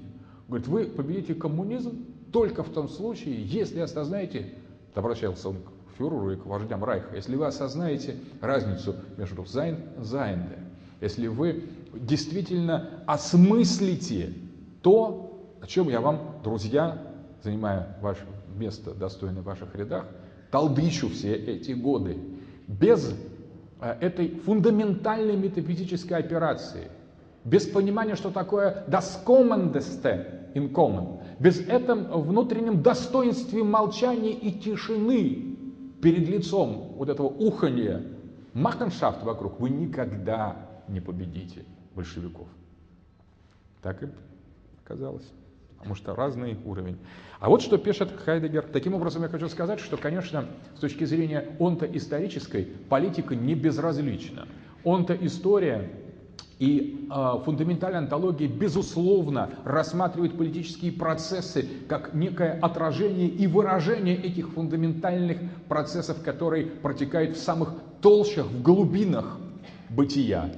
И поэтому они тоже связаны на самом деле, поэтому невозможно точно и хорошо и правильно осознать мыслителей, которые были и занимали в тех или иных политических системах то или иное место, вот без этих самих систем. Вот поэтому Хайдегер на самом деле все проживал до конца, все проживал правильно. Он и был истоком и центром. А, вот в фильме, который идет за спиной, а, там доказывается, что какой же Хайдегер был. Он был дурак, а, сумасшедший, потому что он полагал, что его кто-то будет слушать из нацистских главарей. Но на самом деле Хайдегер был, он говорил, и кто надо, его слушал. А если это были не нацистские главари, то тем хуже для нацистских главарей только. Вот что пишет Хайдегер э, о... Да, он считал, что господство коммунизма – это конец первого начала истории бытия. То есть все, окончательный конец, и за ним наступает вот эта эпоха второго начала. Вот что говорил Хайдегер о России. Вот это тоже фундаментальная вещь. Он говорил, die Geschichte der Erde, der Zukunft ist aufbehalten im noch nicht zu sich befreiten Wesen des Russentums. Что означает, дословно, история Земли будущего содержится в еще не освобожденной для себя самой сущности русскости. Будущее Цукунфтеге он понимал именно как развитие или развертывание второго начала. Соответственно, он уделял место России как поле герминации, созревания и прорастания совершенно нового отношения. отношения. Он посылал нам, и тут, смотрите, он говорил, мы и писал, мы читаем и слушаем. Мы русские, мы читаем сейчас это в России, мы имеем отношение к этой Die Erde der Zukunft в его фундаментальном онтологическом смысле, к этой земле будущего, к земле, к тайне, еще не пробужденной тайности русскости. Вот та русскость, которая была, это русскость, которая болталась на периферии того а, фундаментально-онтологического процесса, где-то на, на поступах к нему. Но то, что мы несли в себе, то, что, то фундаментально онтологическое, что мы несли в себе, еще совершенно не раскрыто, оно начинает раскрываться только сейчас, потому что сейчас, именно сейчас, подходят вот те процессы, может быть, с неким отступлением, оговорками, неким точным отходом, которые, собственно говоря, фасцинировали Мартина Хайдегера. Он говорит очень много а, а, другого, очень важного и, поразительно современного. Он, например, говорит, что а, американизм есть а, абсолютное зло, когда а, европейская, европейская воля к власти а, выражается в отрыве от своего методического содержания. Поэтому уже недалеко тот момент, если бы он пожил подольше, он наверняка бы увидел, как перемещается эта инициатива предельного Фергегенштенглюхунг, вот этой эскатологической миссии э, Махеншафт от коммунизма, скрывающегося совершенно а, как другое явление, он-то историческое, но об этом там, в русской вещи и в тамплиерах пролетариата, а он бы увидел, как Америка, американизмус он писал, продолжая идти, заменяет собой вот эту эскатологическую реальность конца вот этого великого начала. Можно сказать так, что а, господство американизма, перефразируя Хайдгера, вот настоящий конец первого начала истории бытия. При этом он говорит, ну это в качестве уже так легкости, очень интересную вещь. Он использует такой термин планетаризмус. А, и феномен гигантского нового, Ризиге, но и Ризиге. И вот планетаризмус он рассматривает как победа планетарная, это победа э, бессмысленности, Зинлёзихкайт. Потому что э, тот э, в планетаризме, в явлении планетаризма, человек становится оторванным от корней конкретной э, этнополитической, этнокультурной общины, где бы он ни находился. Он становится таким образом греческим идиотес. И Хайдегер говорил, что планетаризмус есть глобаль идиотисмус. То есть идиотисмус он брал не в клиническом описании, а именно как э, этимологически. А человек глобального мира – это человек, а, фундаментально являющимся именно, э, скажем, патентованным идиотом, идиотом с документом, а, идиотом, который свою зенлозихкайт, свою бессмысленность несет перед собой как знамя. Это как раз, конечно, такой шлак закончившаяся история. Это уже, собственно говоря, даже не останки, а после того, как люди погуляли, посидели, и даже уже посидели халуи, холопы за барами доели. Вот то, что осталось, вот это, как бы сказать, глобально, глобализм. Итак, последнее. Все еще нет. Когда мы а, да, говорили о том, что Хайдегер определяет эту точку Великой Полночи, он говорит, вот это все еще нет. А Артур очень проницательно спросил меня недавно относительно того, а откуда берется все это еще? Нет. Вот Великая полночь или все же опять еще нет. И Хайдегер говорит, всегда это все еще нет. Задумывается и бросает мысль. Всегда это все еще нет. И а, вот очень правильный был вопрос, что вот все еще нет. Это просто неточное определение даты, которая вот-вот наступила. Хайдегер думал, что наступила, и Ницше думал, что наступила. Она еще не наступила и вот-вот наступит. Просто это ошибка в расчетах, как мы недавно слушали замечательную лекцию об определении конца света старообрядческими московскими купцами, которые спешили послать а, рыбу в монастыри северные старообрядческие на Пасху, им задавали логичные возражения. А если свет кончится накануне Пасхи, как же мы разговеемся? Может, рыбу не надо а, посылать? Так вот, а, речь идет об ошибках в расчете, относительно это все еще нет точки Великой Полночи, или о чем-то другом. Сам факт того, что если люди задают такие вопросы, значит, уже возникает ощущение, что в чем-то другом. Это верно. В чем же другом?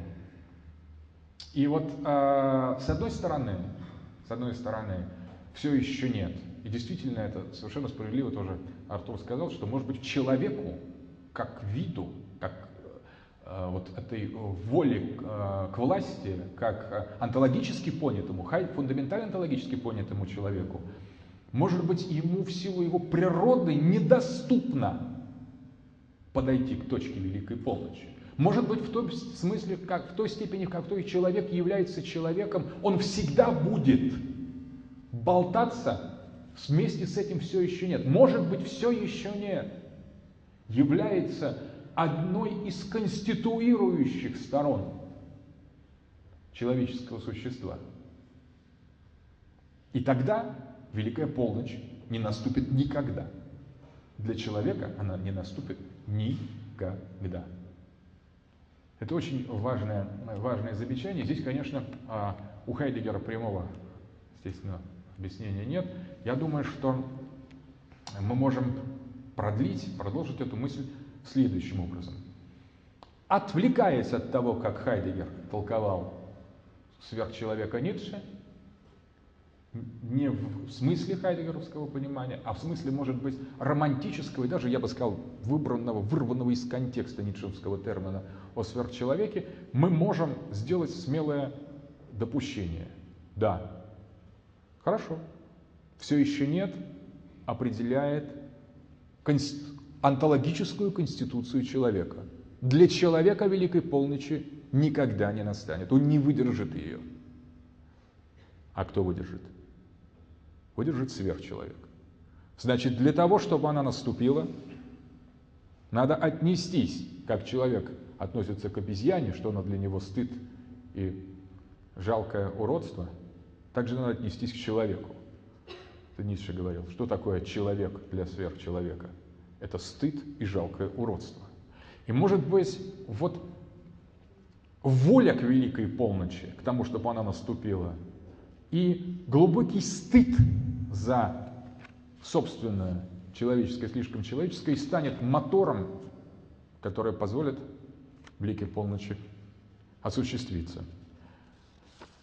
И это, с другой стороны, есть второй ответ, безусловно, что, будучи явлением Зангешихтлихе, он-то историческим, Великая полночь никогда и ни при каких обстоятельствах это уж точно не наступит сама по себе – она может наступить только благодаря какому-то усилию воли. Причем абсолютно бессмысленно карабкаться или пятиться как раки назад для того, чтобы вырваться туда, к вечеру. Нет, вечер уже, вечеринка закончилась. Все, вечер посидели, погуляли, пока еще было солнце, были при Сократике, пробилось 6 часов, потом все стало тихо-тихо засыпать, уснула, и там уже там только то, что было, осталось на самом деле. А вот все остальное, что составляет сущность там, содержания человеческой истории, все исчезло, прошло. Таким образом, на самом деле, надо, и Хайдегер это точно очень показывает, надо говорить этому процессу вечера не нет, а да.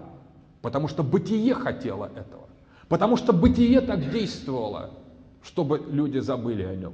И оно действовало сквозь это забвение. И оно действовало и действует сквозь нашу волю и стремление загромоздить бытию пустоту собственного, собственного окружения, вакуум, каким бесконечным количеством всякой чуши на самом деле. Это голос бытия в нас. И воля наша к власти – это голос бытия в нас. Соответственно, надо сделать еще один шаг. Да, возможно, человек и человеческая воля этого осуществить не в состоянии. Но тогда пусть будет сверхчеловек. И, как Ницше говорил, ваша воля должна быть в том, чтобы сверхчеловек был. Да будет сверхчеловек. И сводя эти две модели сверхчеловека и волю к выяснению, как решить проблему, это все еще нет, всегда это все еще нет – Хайдгеровская, это, конечно, можно обратить внимание на такую формулу или такой, такой образ, который я предлагаю в философии, такой оригинальной философии под названием радикального субъекта. Собственно говоря, радикальный субъект – это тот, кто может и должен преодолеть все еще нет и способен вынести бремя великой полночи. Вот тогда-то и бытие сбудется как событие, откроется как ничто и воспретит нам попытку осознать его через сущее. И это замечание Хайдегера относительно тайны Руссентумс, тайны русскости – тайны неизвестные, неосвобожденные еще для самой себя, обратной стороны земли будущего в русскости, может быть, указывает нам намек на то место, онтологическое место, где и произойдет – это фундаментальное событие, где бытие сбудется как событие в точке Великой Полночи.